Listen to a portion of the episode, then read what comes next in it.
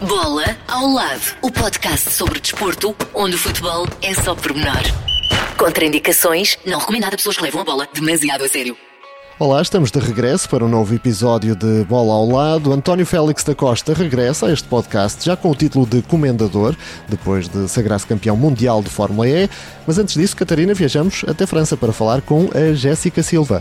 Internacional portuguesa de futebol, filha de um antigo jogador do Belenenses, Walter Silva, começou pelo futebol amador no Albergaria, tornou-se profissional na Suécia, seguiu-se o Levante, em Espanha, voltou a Portugal, onde brilhou no Sporting de Braga e acabou no Lyon, onde acaba de vencer a Liga dos Campeões. É a primeira portuguesa a vencer as Champions e junta-se agora a nós a partir do campo de treinos da equipa francesa. Antes de mais, Jéssica, bem-vinda, obrigada por uh, estares connosco. Em primeiro lugar, parabéns, é uma conquista é importante, inédita. e para o futebol nacional também muito importante. E começávamos por aí, como é que foi vencer uma competição tão importante? O que é que isto significa para ti? Olá, já muito obrigada pelo convite. Para mim é muito especial, no fundo, esta é a maior competição a nível de clubes e poder ganhar lá a primeira uh, é muito especial. Estou mega feliz, é uma grande conquista. Ser a primeira portuguesa a conquistá-la uh, torna-se ainda mais especial. Eu estou mega feliz, sem dúvida foi algo muito importante na minha carreira e estou mesmo, mesmo muito feliz. Uhum, mas já conseguiste cair em ti de que de facto aconteceu? Verdade é que já, também já passou algum Sim, é tempo. Sim, é verdade. Uh, mas, mas a verdade é que foi algo tão bonito no fundo sempre vi na televisão e, e, achava a festa tão bonita, os jogos tão uau, tão emotivos e assistia pela televisão e agora poder vivê-la, ainda que não, não tenha podido participar em campo, mas poder viver, poder estar dentro do balneário e festejar com todas as minhas colegas, viver esta atmosfera é sem dúvida algo muito especial na minha carreira. Primeiro ainda pronto, ainda se torna muito mais especial. Mas calculo que de facto ter estado na bancada a assistir, uhum. uh, se calhar é mais difícil do que estar lá dentro, ou não? Sim, é verdade, porque é o que eu costumo dizer durante todos os jogos, sobretudo os jogos internacionais. Toda a gente, ah, mas não sentes nervoso. Eu, no fundo, até entrar para campo, Uh, sinto algum nervosismo, mas dentro do campo, seja um jogo muito importante ou menos importante, digamos, com, ou se calhar menos exigência, digamos assim, eu sinto-me super tranquila quando vá, quando a árbitra apita para o início do jogo. Agora de fora, acho que as emoções ficam muito mais intensas, acho que sentimos o dobro e realmente custou-me um bocadinho. Uh, e estava ali muito efusiva na bancada. E festejei todos os gols, cada jogada de uma forma mesmo especial e muito mais intensa, porque o nervosismo ataca-nos de uma forma diferente. claro, mas para quem não tem seguido tanto uh, o futebol feminino, uh, ficaste fora por causa de uma lesão uh, contraída ao serviço da seleção no início do ano, em março, uma lesão grave. portanto, aquilo que teria sido uma época muito complicada acaba por terminar com um prémio muito saboroso. mas fala-nos dessa lesão, o que é que pensaste na altura? foi um momento difícil, calculo. Ah, sim, foi, foi sem dúvida um momento complicadíssimo, na verdade. Pronto, esperava um ano 2020 muito positivo para mim, uh, mas a verdade é que esta lesão atrapalhou um bocadinho.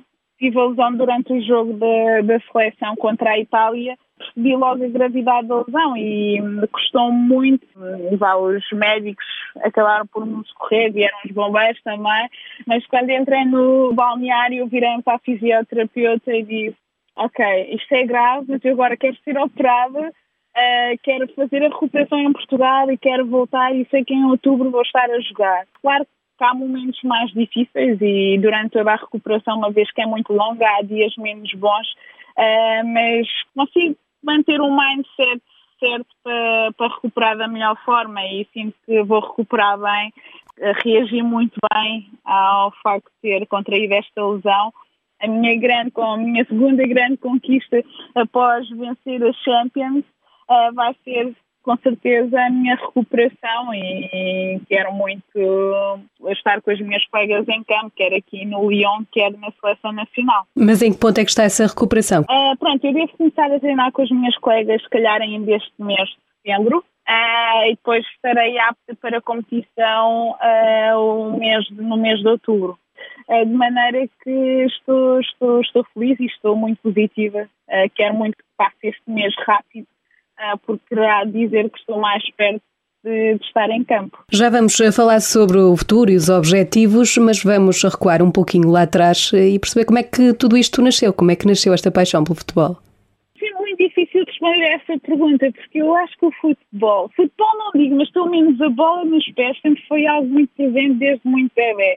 E eu costumo dizer que nasci com isto muito porque o meu falecido pai um, foi jogador de futebol e acho que sem dúvida foi ele é que me passou este gene e então este amor pela bola, porque é pela bola, eu posso dizer uhum. que não gostava de ver futebol na televisão, achava, detestava quando o meu avô estava a ver uh, futebol.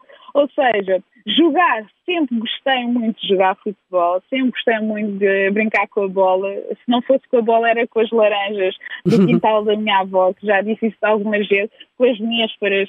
Quando era pequenina não tinha possibilidade, não tinha bolas de futebol, eh, de maneira que hum, ou eram as laranjas, as nésperas, ou então juntava uh, os jornais todos, uh, Bica desse Mag, juntava aquilo tudo e, e, pronto, com, com fita cola acabava por, um, pronto, resultar numa bola. Uh, mas de facto, um, respondendo à pergunta, acho que foi algo que nasceu comigo. E pronto, só mais tarde, aos 15 anos, 14, 15 anos, é que uh, me inscrevi numa equipa uh, de futebol feminino porque não tinha conhecimento que, que haviam, que as meninas, que as raparigas podiam jogar futebol.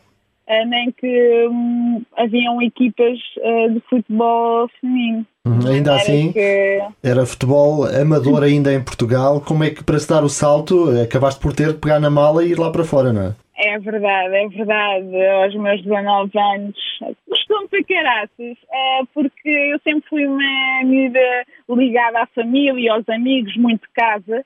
Um, e mesmo quando não vivia com a minha mãe, sempre tive uma estrutura assim, gente que gostava muito de mim, muito perto. Uh, e então deixar o meu país, deixar uh, os meus amigos, as pessoas que gostavam de mim para ir para um país como a Suécia, bem longe, gostou muito, uh, mas foi uma experiência super positiva e eu tenho noção com essa experiência uh, ganhei. Um, pronto, acabou por me ajudar a elucidar a realidade de uma jogadora, porque não é fácil, não é realmente fácil ser jogadora de profissional de futebol. Já voltamos à conversa com a Jéssica para nos contar como foi juntar-se ao balneário do Lyon recheado de estrelas.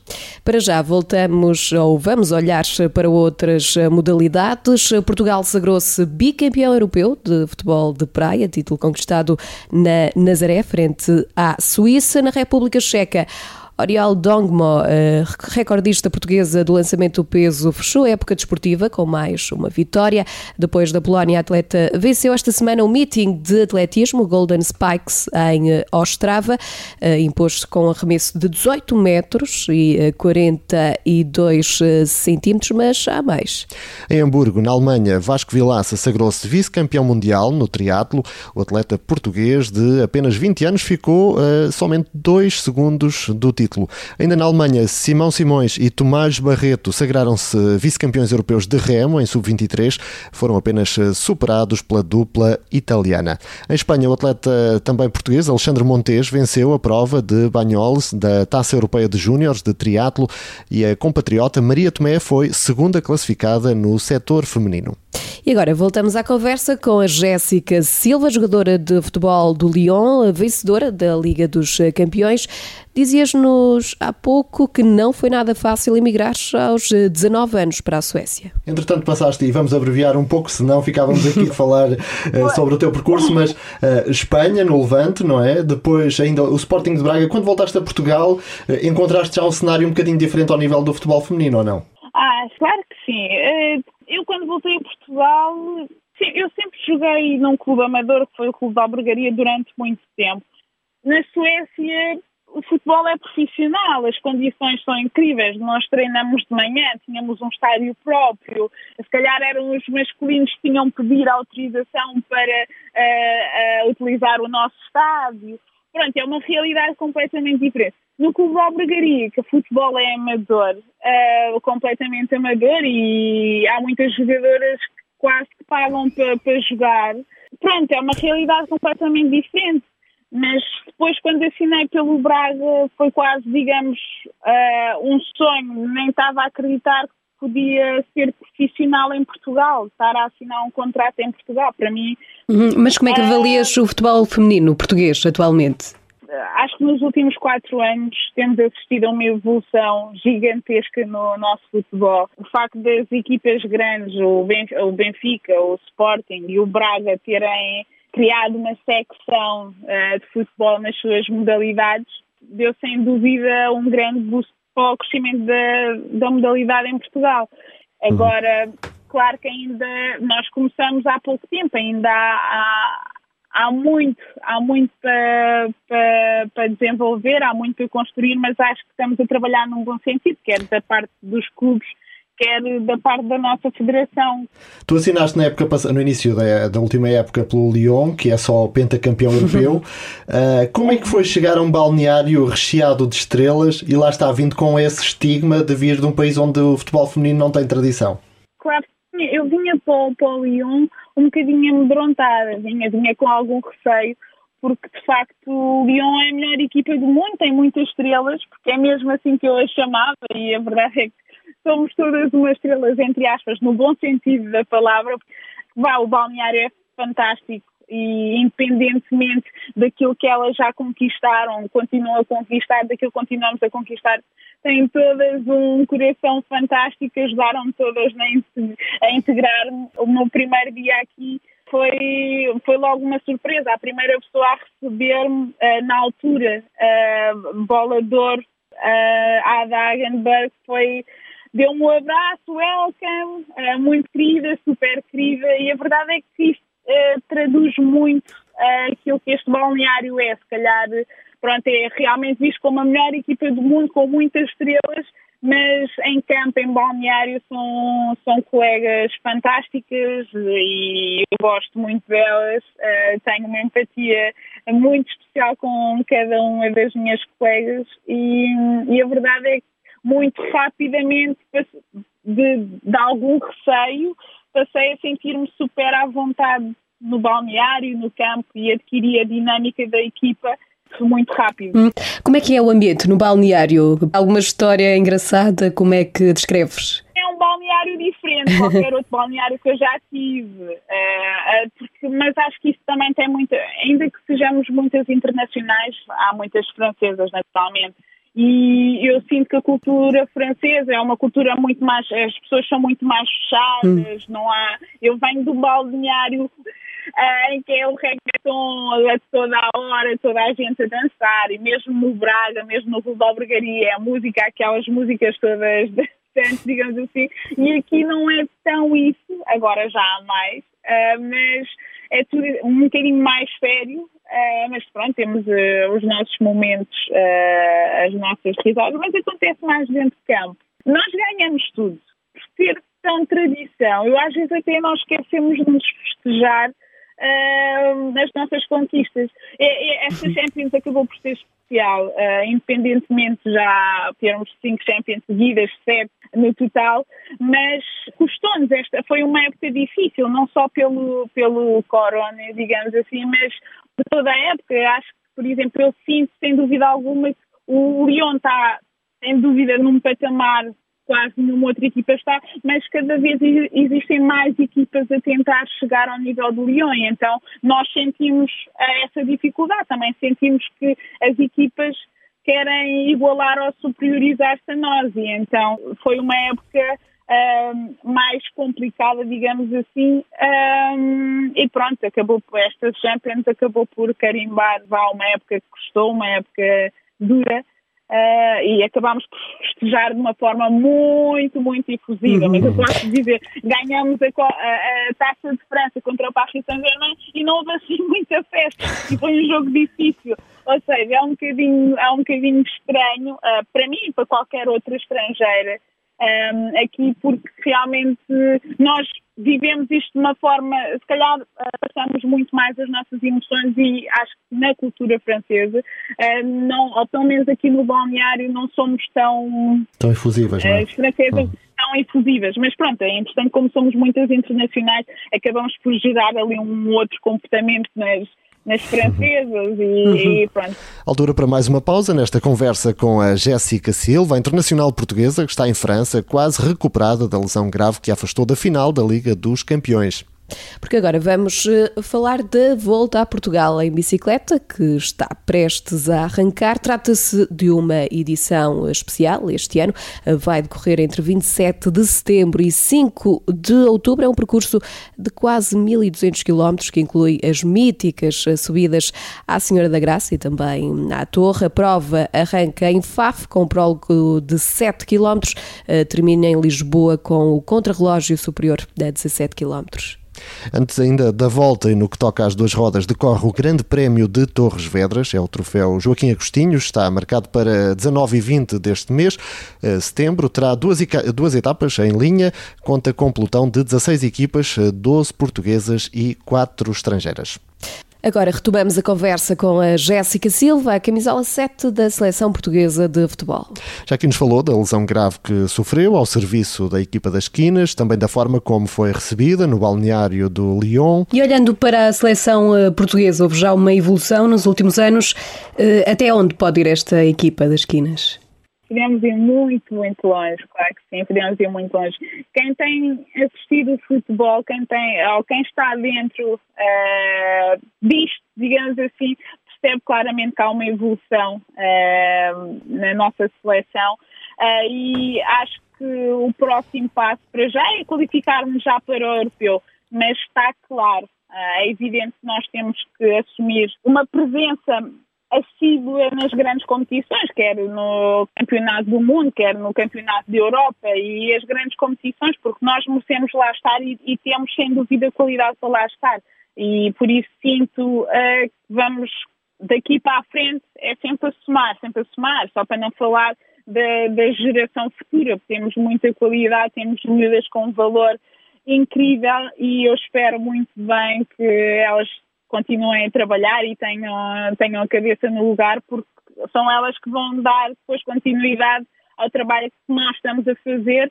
E tu veste quer como. no futebol masculino, quer no futebol feminino. Claro, e, e tu veste na seleção feminina como o Ronaldo do futebol feminino, eh, como tantas vezes te, te chamam.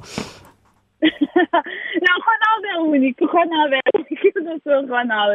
Ronaldo é uma pessoa, é um jogador incrível, que toda a gente sabe que eu gosto muito dele, que é uma grande referência para mim, mas não, não, não me considero a Ronaldo, uh, considero a Jéssica Silva, uh, com, com muita vontade de marcar uh, o futebol português, o futebol feminino português, quer no mundo e continuar a marcar a nossa seleção nacional, estar lá e, e poder ajudar a nossa seleção da melhor forma possível. E um dia mais tarde, claro que será para mim, uh, e claro, quando as pessoas me comparam ao Ronaldo, ou que a Jéssica é, para mim é um motivo de orgulho, fico, fico toda vaidosa, entre aspas, que eu, aquilo que o Ronaldo fez e faz pelo. Não é por ele, é o que eu digo. Eu não acho que ele jogue só por ele, ele acaba por jogar por uma nação e, e, eu, nesse sentido, sinto um bocadinho assim. Eu quero, quero que um dia mais tarde, e mesmo agora, continuar a inspirar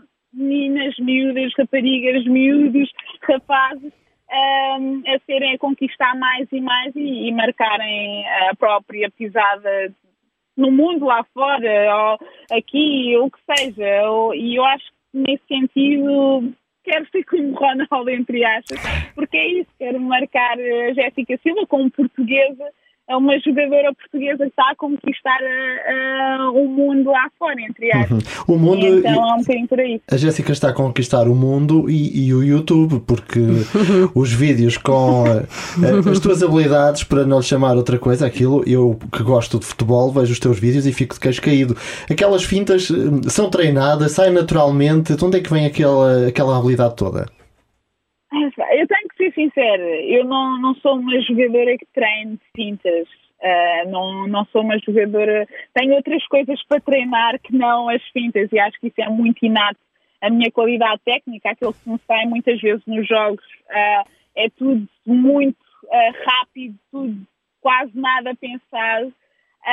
e então acho que é algo que nasceu comigo. Uma das fintas que eu fiz, a marca, o jornal A Marca, foi ter comigo ao meu clube, na altura, no Levante, e, e, e pediu-me para reproduzir uma das fintas e eu estava ali numa dificuldade tremenda porque para mim, bem, ok, estar a fazer um tutorial de uma finta que eu não, que eu não treino e que me sai no campo é, é um bocadinho difícil. Tu depois vês aquelas imagens e pensas, uau, como é que eu fiz isto? ah, mais ou menos. Já foram algumas fintas, mas a mais bonita, aquela que teve maior uh, impacto, um, foi um lance muito bonito, mas para mim foi muito natural também. Ou seja, para mim foi anormal, foi uh, a dimensão, o impacto que aquilo teve uh, no mundo inteiro e nas pessoas. Uh, Estás mas... a falar daquele lance frente à Bélgica? Exatamente, exatamente. Uhum. Uh, mas pronto, fiquei muito contente, porque olha, o jogo foi, uh, estava a ser gravado, tive o feedback de muita gente e ainda hoje fala muito desse, desse, desse gesto técnico e claro que é algo que me envaidece. Nós estávamos uh, a perder um zero e depois de eu fazer essa finta acabou por ser penalti porque fiz um cruzamento depois de passar por essa jogadora e outra jogadora tocou com a bola na mão. Pronto, mas é especial, foi especial e acho que apressar o, o cortador da roda. Faz parte do jogo. É, é verdade, também, isso é importante. Já agora que falamos de ti e do teu lado até mais pessoal e da forma como vives tudo isso, agora que te mudaste para o Lyon, calculo feliz por estares no, no maior clube do mundo no que toca ao futebol feminino, mas também por estares no país do queijo, ou não? É verdade, porque eu adoro queijo, eu adoro queijo, adoro, adoro. É um, toda a gente que me conhece sabe que eu sou mesmo uh, amante de queijo. E aqui já provei todo o tipo de queijo. Eu, e depois lá está, em Portugal, se calhar temos ali, temos muito bom queijo. E para, bom português, boa alentejana, como eu sou, como queijo. Mas, de facto, eu aqui vou ali uma prateleira e é tão normal. Há tantas, tantas espécies, e variedades de queijo Pai, eu chego ali a preto e levo uma, duas, três, quatro. Eh, qual foi o melhor queijo que me meste até agora? Ah, pá, é muito difícil. é mesmo. Olha, ainda agora viajámos com o presidente lá no jato dele para a final, deram-nos ali uma, uma tábua de queijo e eu disse, bem, eu acho que no outro avião provavelmente podiam-me dar queijo, mas não tão bom como este. eu estava ali toda consciente é, e até com um bocadinho de marmelada, meu Deus. Estamos a imaginar como é que têm sido estes meses de recuperação, não é? Queijo e marmelada. Ah, pois não, olha, foi mais durante a quarentena, estive em Portugal, eh, estive em Portugal durante quatro meses e, e pronto, e fartei-me comer queijo, beber o nosso bom vinho também. QB, QB. Aqui, pronto, vou comendo, um, mas pronto, tenho, tenho que me orientar, não, senão não, não corro, começo a rebolar em O que interessa é que a qualidade continua intacta.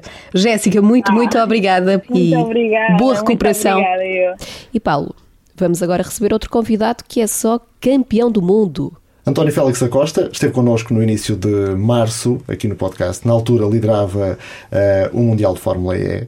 Uh, agora volta como senhor comendador e campeão do mundo. Já viste o que este podcast faz à vida das é pessoas? Verdade, é verdade. Eu disse que vocês convidaram-me a voltar, não foi? E é pronto, aqui estou eu e com, agora com, com o título no bolso. Entretanto, também houve uma pandemia pelo meio, mas a verdade Exatamente. é que acabou por correr Olha, bem. Acho que correu obviamente da, da, melhor maneira possível e como disseste houve a pandemia pelo meio que, que ninguém estava à espera mas usámos, usámos esse tempo de paragens de, da melhor forma possível para para melhorar a minha condição física, para recuperar de mini lesões, uh, o aspecto mental também, uhum. psicológico. Um, e, e, acho que quando eu vim aqui, depois da corrida de Marrocos, em, no início de março, um, foi a primeira vez que eu, que eu senti que, ok, temos, temos as armas para conseguir ganhar este campeonato. Depois, pronto, deu-se toda a paragem, enfim, e fomos para Berlim com o campeonato a ser decidido em seis provas em apenas nove dias, ou seja, uma maratona completa de, de corridas de Fórmula E. Um, e pronto, e conseguimos angariar duas vitórias, um segundo lugar, duas pole positions e, e chegando lá já na frente e depois com esses resultados conseguimos Uh, ficou logo arrumado. Ficou logo arrumado o título. Depois mais uma prova ou duas não correram assim tão, tão bem, mas já estava garantido. Mas já estava garantido o título. Sabes que, sabes que a Fórmula E é mesmo assim, a Fórmula E, as regras da Fórmula E são feitas para, para prejudicar os que estão na frente e ajudar os que vêm atrás. Ou seja, as qualificações, enfim, tudo isso obrigam quem está à frente do campeonato a qualificar primeiro. E aqueles dois últimos dias a pista estava muito, muito má no início das qualificações. Ou seja, os, os seis pilotos que foram primeiro fazer as voltas estavam nos seis últimos lugares da, da grelha, por isso a pista estava realmente muito má. Mas imagina, eu consegui abordar esse dia com uma tranquilidade enorme, porque, como disseste, já era campeão e fui só para me divertir. E foram corridas muito boas, das melhores que já uhum. fiz. Arrancar de 20 lugar e acabar em 6, 7 são corridas, são corridas ótimas e muito divertidas. Claro, como dizia no início, já estiveste aqui connosco, explicaste um bocadinho o que é isto da Fórmula E, mas eh, resumindo, é no fundo a Fórmula 1 dos carros elétricos. Exato. E será a Fórmula 1 do futuro? Eu acho que sim, olha, eu acho que o, o mundo está, está a caminhar nessa direção, a indústria, do, a indústria automóvel está sem dúvida a, a quebrar barreiras e, e, a avançar de uma forma, toda a tecnologia, todos os carros elétricos estão a avançar de uma forma incrível, as marcas estão completamente por trás disto, não só as marcas carro, mas as marcas no, no geral, não é? Por isso acho que acho que agora vamos ver uma aceleração aqui muito rápida nesta, nesta indústria e, e daqui a muito, muito pouco tempo vamos ver que os carros elétricos já são iguais ou melhores do que, do que os carros com motores normais. Uhum. E Portugal poderá também ter aqui uh, uma corrida de Fórmula E, já uh, manifestaste a vontade também de correr perante o público português? Eu adorava, acho que era, era ótimo, acho que já tivemos mais longe, sem dúvida, sei que já houve alguns contactos e, e pode ser que agora depois de ter, ter sido campeão uh, e todo o buzz que sentiu, toda a uhum. energia, toda a felicidade que, que muita gente manifestou, que, que pronto, que haja aqui um empurrão e que, e que se faça acontecer. Pode acontecer também, pegando as notícias notícias dos últimos dias, uhum. desses contactos com a Fórmula 1, como é que isso está? um, olha, são, obviamente, depois de ter sido campeão, eu, eu dou muito bem com várias equipas de Fórmula 1 e, e sou muito respeitado no, no paddock de Fórmula 1 também. Uh, e obviamente havendo uma corrida em Portugal, o Grande Prémio de Portugal em, em Portimão, houve alguns contactos de equipas para, para saberem, uh, não sei se, se havia interesse ou não, mas não seria nunca para, para fazer a corrida, eu acho, seria mais para fazer um treino livre ou uma coisa assim. Uh, e pronto, estamos em conversações agora. Eu acho que é um bocado é, é complicado, mas, mas nunca sabe. Mas gostavas? Eu gostava de fazer o treino só por. Imagina, eu, eu já fiz muitos quilómetros de Fórmula 1, já fiz mais de 3 mil e tal quilómetros de, de Fórmula 1 mas o Fórmula 1 é, é neste momento o carro mais rápido do mundo, não só pela potência, mas muito mais pela aerodinâmica. A nível de potência, até a Fórmula E tá, tá, tem muita potência também. Um, e pronto, e gostava, porque sim, porque eu, eu hum. sabe, como sabes, eu, eu guio para aí, eu faço corridas para aí em 4 ou 5 categorias diferentes todos os hum. anos, por isso, se a Fórmula 1 puder entrar nesse leque, está ótimo. Claro. Poderíamos ter António Félix da Costa no próximo ano na Fórmula 1? Não, não, acho não. que não. Até porque uh, a dança das cadeiras já, já aconteceu muito uhum. e os únicos lugares disponíveis são lugares que não são atraentes, são lugares de equipas que, que não são competitivas e, e eu prefiro muito mais estar na Fórmula E uhum. uh, a ganhar campeonatos e a lutar por campeonatos do que, do que ir para a Fórmula 1 ser apenas mais, mais um número. Uhum. Esta questão de o, o, tu venceres o Mundial e só estar na luta já atrai o interesse das pessoas também, não é? E, e eu dei por mim a ver corridas uh, e calculo que muitos portugueses tenham feito o mesmo, uh, mas isto tem algumas particularidades, não é? A mesma coisa de quem segue uma corrida de Fórmula 1, não é? Podes explicar-nos ali alguns termos, o Fan Boost, por exemplo, uh, como, é que, como é que isto funciona? É, lá um a, Fórmula, a Fórmula E é muito inovadora também, não só, obviamente, nos carros e na tecnologia, mas também na forma de fazer corridas. Ou seja, nós temos duas coisas muito engraçadas, uma delas é o Fan Boost. Basicamente, o Fan Boost é uma votação que abre na segunda-feira da semana de corrida, ou seja, a corrida normalmente é ao sábado, em que tu podes votar uma vez por dia no teu piloto preferido e no, dia, no segundo em que a corrida começar, os 5 pilotos mais votados têm, temos um botão no volante com um boost uh, que é dado pelos fãs, daí o fan boost, um, que tens um, um boost pai de, durante 6 segundos de 30 ou 40 cavalos pai, e é ótimo porque ajuda-te a fazer uma ultrapassagem uhum. ou a, a, defender uma posição, ou seja o que for. E envolve e, os próprios adeptos na corrida, os fãs. Envolve não? os próprios adeptos na corrida e olha, eu nas, nas últimas duas épocas uh, ganhei o fan boost todas as corridas. Por isso tive sempre fanboost e isso aí demonstra que, que há de facto uma, uma comunidade grande que gosta, que apoia, que, que, te, que torce e que sente a corrida mais por dentro também. E tens sentido que isso tem aumentado esse apoio, esse interesse pela Fórmula E por parte do público? Sim, sem dúvida, sem dúvida. Obviamente o público português e como, como tu sabes, resultados trazem, uhum. trazem sucesso, traz, traz audiência e traz mais pessoas, é, é assim que as coisas funcionam, mas mesmo a nível internacional a Fórmula E está, está em ascensão de uma forma incrível e tem sido, tem sido muito bom de se ver e de, de viver por perto. Uhum. Falavas do fan boost, mas há o, Depois temos também mode. o, o Attack Mode. Uh, o Attack Mode é engraçado, é um género tipo como se quando jogas no Mario Kart passas naquela, ganhas aquela estrelinha e, e, tens mais potência. Ou seja, basicamente duas vezes por corrida tu tens que ir assim apanhar uma, um, um sensor que está na parte de fora do circuito e tens 4 minutos de potência extra. Mas isto aqui é igual para todos, todos têm. Uh, e a ideia aqui é que quando vais buscar esse sensor, perdes muito tempo, porque está muito fora da trajetória ideal, uhum. mas depois com a potência extra ganhas esse tempo e, e, ok, aqui já entra muita estratégia em jogo, uh, quando usar, quando não usar, quando, quando vais ao attack mode, quantas posições vais perder, um, enfim, há uma, uma série então, de, uma de é estratégias. Que é Fazemos agora uma pausa na conversa com António Félix da Costa para falar num momento histórico para a arbitragem feminina. Vanessa Gomes vai tornar-se na primeira árbitra assistente portuguesa a estar num jogo de futebol profissional masculino. Aos 33 anos, a internacional está nomeada eh, para o Estoril Aroca, que marca o ranking da segunda Liga de Futebol, partida que decorre no dia em que gravamos este podcast. E por causa da pandemia, os títulos de campeão nacional Open e Júnior Júnior de Body Surf vão ser decididos numa única etapa. Vai decorrer a 24 ou 25 de outubro em Cascais. Já o Rally de Portugal Histórico foi adiado para o próximo ano. A prova de regularidade que recria os inícios do Rally de Portugal estava prevista para os dias 5 a 10 de outubro, mas o Automóvel Clube de Portugal considera que não estão reunidas as condições de garantir que a prova possa ser vivida e desfrutada em pleno e em segurança. Como tal, a nova data da prova será anunciada em breve pelo ACP. Também cancelado foi o europeu de corta-mato, estava previsto para 13 de dezembro em Dublin, eh, mas foi cancelado na sequência das restrições eh, na Irlanda devido à pandemia da Covid-19. E assim sendo, voltamos à conversa com António Félix Acosta, ele que é, já o dissemos, o campeão do mundo de Fórmula E e que depois dessa conquista na Alemanha, António, aquela recepção no aeroporto de Lisboa foi em grande. É verdade, eu tive um momento grande no dia que fui campeão, ou seja, com, a pandemia em que vivemos, uhum. todas as equipas e pilotos de Fórmula 1 estavam no, no mesmo hotel. Uh, eu sou uma pessoa que eu gosto de me dar bem com, com toda a gente no geral e, e, e, e chego ao hotel, não sei o quê, tomo um duche e vou, vou para, para o restaurante para jantar. Aquilo era restaurante bar, era assim um daqueles uhum. hotéis grandes, tipo convenção quase. Uhum. E quando chego lá abaixo estão pá, 80 ou 90% das equipas, os mecânicos, os, ou seja, estavam ali para aí mil pessoas. E assim que entro no restaurante, vinha ao telefone até com, com o meu irmão, com a minha mãe, não sei e começa toda a gente em pé a bater palmas e foi um momento incrível. Tipo, são esses momentos que tu sentes que há pessoas que gostam de ti e que, e que estão realmente a dar-te os parabéns com, com gosto. Foi, foi muito bom.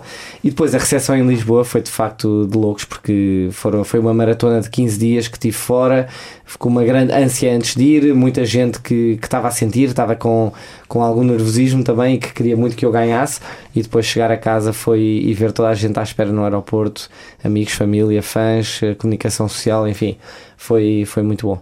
E depois também o, os parabéns do Presidente da República e a condecoração, não é? é, é o topo. Isso aí sim, foi, é de facto um motivo de orgulho enorme uh, receber uma condecoração uh, de mérito, é enfim, é, obviamente isto são tudo extras uhum. e, e bónus que, que vêm. Eh, eu, não, eu não corro para receber claro. condecorações, uhum. mas uh, receber uma, uma condecoração destas do, do país, do, de, do poder máximo do país, é, é muito bom. Qual é que mais uhum. te orgulha neste momento? Olhas para a medalha ou, ou para o título de campeão do mundo?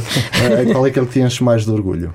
Olha, eu acho Se tivesses que, que ficar sem um deles, que escolher. Eu, eu, acho que o, o título de, de, campeão do mundo, porque são, são muitos anos a trabalhar para isto, são muitos anos uhum. na caminhada, são muitas, muitas derrotas, muitos dias difíceis, muitos dias bons, uh, e, e por isso saiu mais do pelo o, o campeonato do mundo. Foi mais suado, não é? Sim. Mas isto ainda não acabou, vem mais corridas. É Aliás, pelo meio ainda fizeste aí umas provas do Campeonato do De Mundo resistência. da Resistência e agora vem aí a, a prova. Agora vem a que é aquela- grande. As 24 horas de Le Mans, na- daqui a 15 dias, um bocadinho menos de 15 dias. Ah, pronto, daqui a uma semana estou a embarcar neste momento eh, com o Filipe Albuquerque para Le Mans. Ele, ele vai, obviamente, correr no carro dele, no 22 e eu estou no 38. Vamos um contra o outro. Ah, mas eu acho mesmo que pode ser entre os dois. O Filipe tem estado de uma forma altíssima. As 24 horas de Le Mans é uma corrida ah, muito, muito conhecida, muito prestigiada. Eu já fiz por duas vezes, mas acho que este ano é realmente a vez que vou com mais com as melhores armas para lutar por um, pelo um bom resultado, um pódio, ou mesmo quem sabe se tivermos alguma sorte, uma vitória. Ah, não somos a equipa favorita, mas acho que temos, temos tudo para se fizermos uma corrida limpinha, sem erros, é muito longa a corrida, não é? De 24 horas. Se não fizermos erros, acho que podemos eh, sair de lá com, com uma surpresa muito agradável. E como é que é a tua relação com o Filipe fora da É muito competição? boa, é muito boa. Sabes que quando tive para. Eu tinha aqui para, para a corrida para ser campeão, campeão na Fórmula E, o Filipe estava a correr no mesmo fim de semana em Spa, uma coisa qualquer, Uhum. e estava a fazer FaceTime com ele. Ele ia entrar no carro, eu ia entrar no carro e tivemos ali um FaceTime, dá boa sorte um ao outro.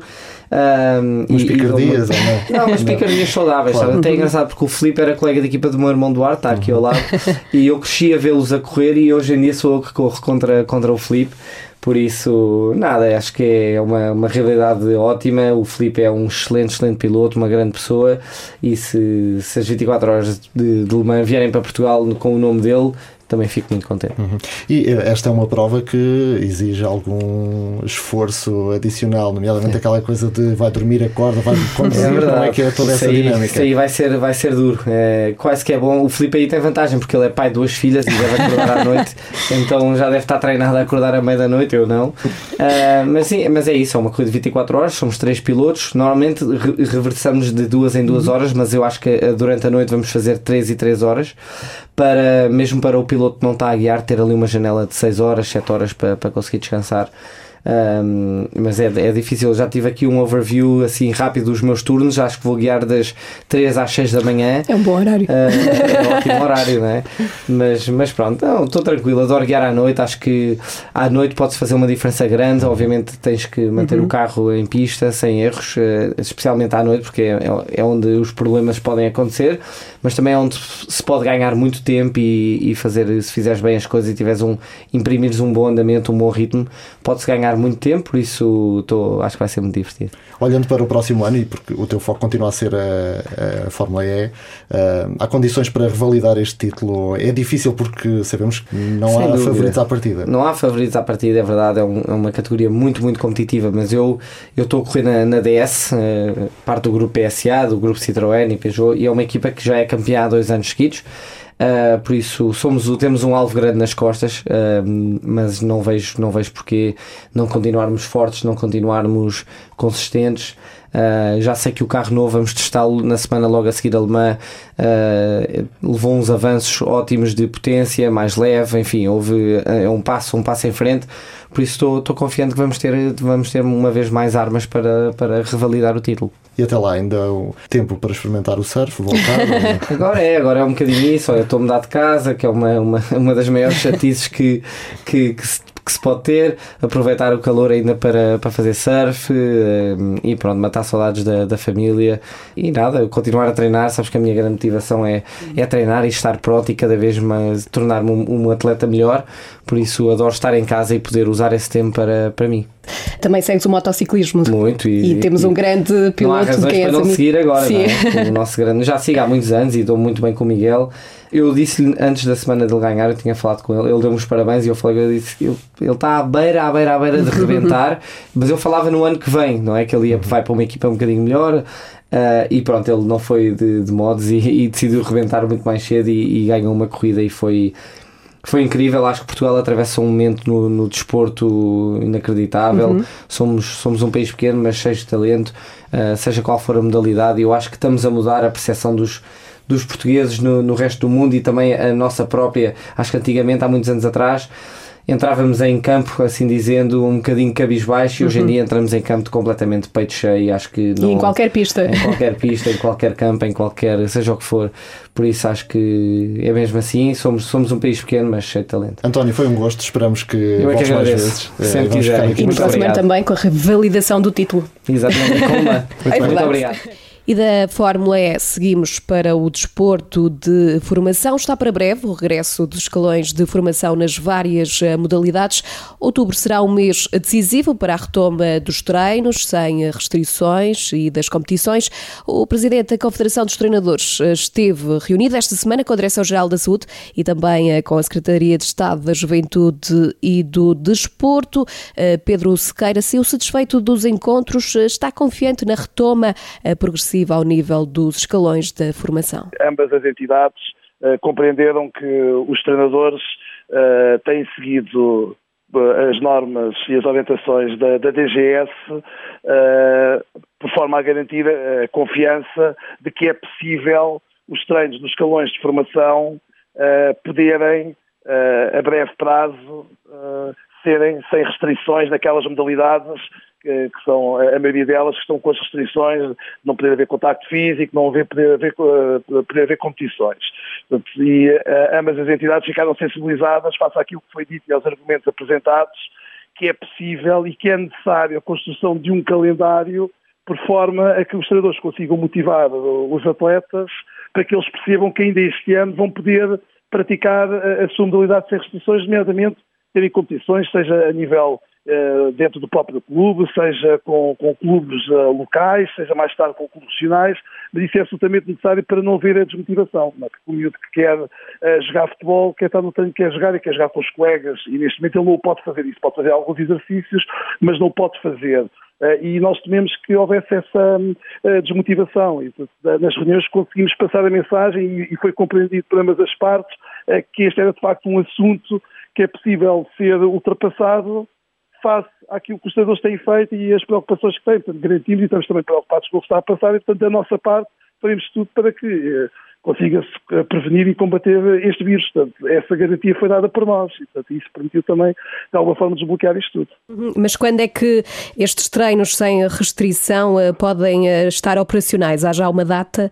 O, o que foi falado em ambas as reuniões foi que uh, o período de, de grande de avaliação é a retoma uh, das escolas e, portanto, que o mês de outubro uh, poderá ser o mês onde essas modalidades possam começar a treinar sem restrições e que, por sua vez, possam progressivamente começar a ter as competições sem restrições. Portanto, o mês de outubro será, digamos, o mês decisivo para, para se iniciar. E estamos a falar de que modalidades?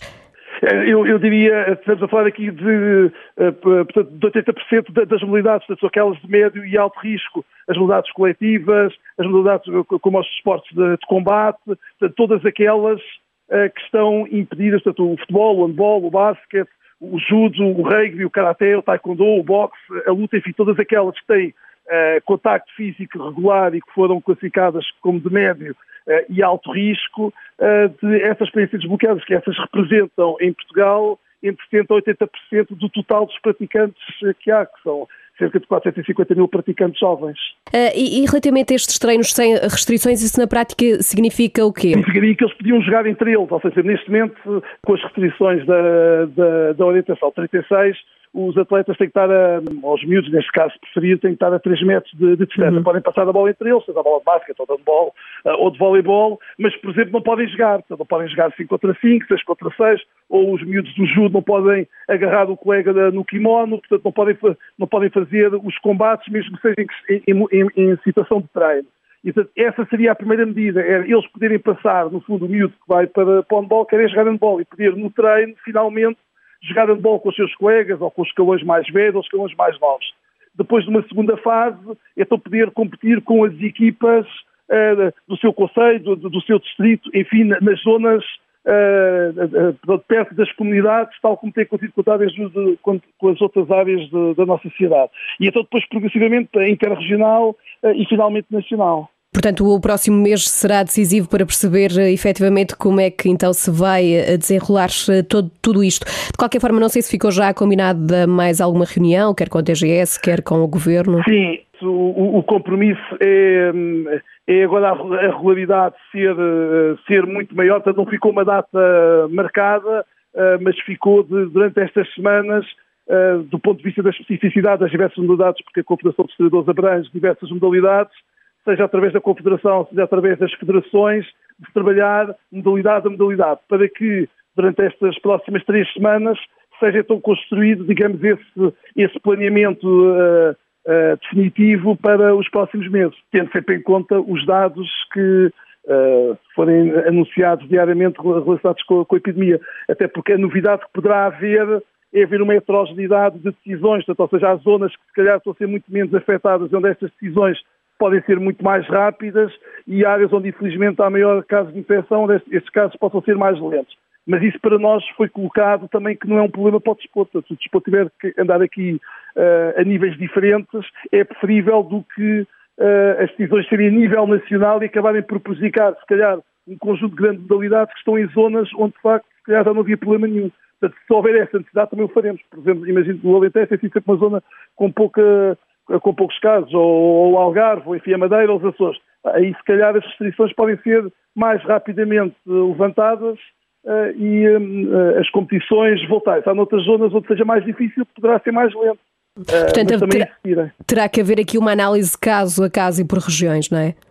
Sim, e a DGS colocou-nos essa questão de como é que nós víamos eh, esta análise município a município e nós sabemos que o desporto isso não tem qualquer tipo de, eh, de problema. Portanto, se tiver que ser assim, eh, que o seja, não podem ficar no vazio, que é como atualmente a norma 36 está. Portanto, fala nesta progressividade, mas ao não colocar calendário nenhum, ao não ou não dar aqui, por exemplo, o exemplo que nós temos sempre é o das escolas. As escolas sabem que há um primeiro, um segundo, um terceiro período e sabem que há férias de Natal e da Páscoa. Portanto, o desporto só precisa dessas manchas horárias, não precisa de ser datas uh, totalmente concretas, mas que haja este espaço para que o treinador possa passar esta mensagem aos crianças e aos jovens e aos próprios pais tá, para diminuir esta ansiedade e para os miúdos perceberem que ainda vai ser possível nos próximos tempos, desde que haja estes cuidados todos, que os treinadores terão que ser responsáveis por isso, que é possível nós uh, conseguimos voltar a ter minimamente uh, os treinos e as competições uh, como eram antes da pandemia. Uhum. Temos aqui já então um sinal positivo para o futuro. Como é que vê o panorama geral de, do, da formação no nosso país e o que é que prevê para os próximos tempos? É assim, o, o, o panorama continua, continua difícil. Eu acho que nós temos a vantagem, pelo menos em Portugal, eh, que os treinadores são altamente qualificados e altamente habilitados, nomeadamente ao nível dos escalões de formação, eh, para conseguirem que aquilo que nos mais preocupa é que o desporto em colapso, entre em colapso, aquilo que, que eu dizia há pouco, o miúdo que eh, no dia 1 de setembro voltou a, a treinar futebol, ele quer é jogar com os colegas, se ele tiver que estar 6, 7, 10 semanas, enfim, como tivemos no estado de emergência, a fazer exercícios que não tem nada a ver com o futebol, ele se calhar vai querer desistir e vai fazer outra atividade qualquer, e se não for uma atividade esportiva, isso depois vai ter consequências pá, ao nível da, da, da, saúde mental e da própria saúde pública, na obesidade, enfim, eh, todos aqueles malefícios que nós conhecemos. E, portanto, o desporto de formação em Portugal, o desporto é fundamental para manter este equilíbrio. O jovem sai da escola, vai, vai, vai para o clube, vai fazer algo que é extremamente importante para, para a sua saúde. E, portanto, por isso é que a nossa uh, apreensão enquanto treinadores é esta, e a Confederação dos Treinadores, esta é que tem sido sempre a sua preocupação uh, com os escalões de formação. Não pondo em causa, obviamente, os escalões externos, que são, também têm a sua importância, exatamente pelo, pelos mesmos princípios. Mas aqui esta base é fundamental. E é preciso também, obviamente, um equilíbrio entre a saúde pública, o desporto e também aqui a parte psicológica, tudo funciona em conjunto e tem que funcionar, não é? Não, exatamente. Acho que aí resumiu uh, muito bem uh, as nossas preocupações. É que nós não podemos ver isto de, de forma uh, isolada. Tem que ser visto em conjunto. E eu acho que essa é a vantagem que o desporto tem. É que o desporto, antes da pandemia, já era extremamente organizado. É um espaço de, de confiança, com bons profissionais, com muita gente. Portanto, é um espaço que, e que estamos habituados, o treinador está habituado às lesões, às derrotas, aos problemas, Portanto, o sabe lidar, portanto, o Covid é apenas mais um problema, mais um desafio que ele tem à sua frente. Eh, e por isso é que nós temos, ou, uh, estamos bastante otimistas que o desporto pode ajudar e queremos, uh, pode ajudar a sociedade a ultrapassar isto tudo, por aquilo exatamente que disse, porque isto depois vai afetar positivamente uh, todo o equilíbrio emocional da criança e do jovem se puder continuar a praticar algo que para ele é extremamente importante. Fica a mensagem de esperança do Presidente da Confederação dos Treinadores com a retoma do desporto de formação. E Catarina, porque este podcast já vai longo... É a altura de atribuirmos o nosso troféu desnecessário. Troféu desnecessário. Um prémio que ninguém quer levar para casa. Troféu que hoje atribuímos a Novak Djokovic foi desqualificado do Open dos Estados Unidos depois de ter acertado com uma bola numa juiz de linha. O número 1 um mundial do ténis eh, acabou depois por pedir desculpa pelo comportamento, até porque, entretanto, multiplicaram-se as críticas nas eh, redes sociais à juiz de linha. Vários adeptos consideraram que houve algum exagero na reação eh, e, perante os ataques, esses ataques nas redes sociais, acabou por ser o próprio Novak Djokovic, que veio pedir então aos fãs para respeitarem a juiz porque ela não fez nada de errado. Começou mal, mas uh, terminou bem. Dentro do cenário possível. Hum, exatamente. E então, para fechar, depois deste episódio menos positivo, um momento fair play da semana. Momento fair play. O espaço mais fofinho deste podcast. Esta semana, protagonizado por Bruno Fernandes e Jéssica Silva, são embaixadores de um projeto europeu para a inclusão de pessoas eh, com daltonismo no futebol. Em causa o projeto Tackling Color Blindness in Sport, eh, quer dizer eh, confrontar o daltonismo no desporto. O projeto é promovido pela Rede do Futebol Europeu para o Desenvolvimento e integra também o antigo internacional e agora treinador Petil, próprio daltónico uma iniciativa de enaltecer, a fechar este podcast. Nós estamos de volta na próxima semana. Até lá. Até para a semana. Bola ao lado, o podcast sobre desporto, onde o futebol é só pormenor. Contraindicações, não recomendado a pessoas que levam a bola demasiado a sério.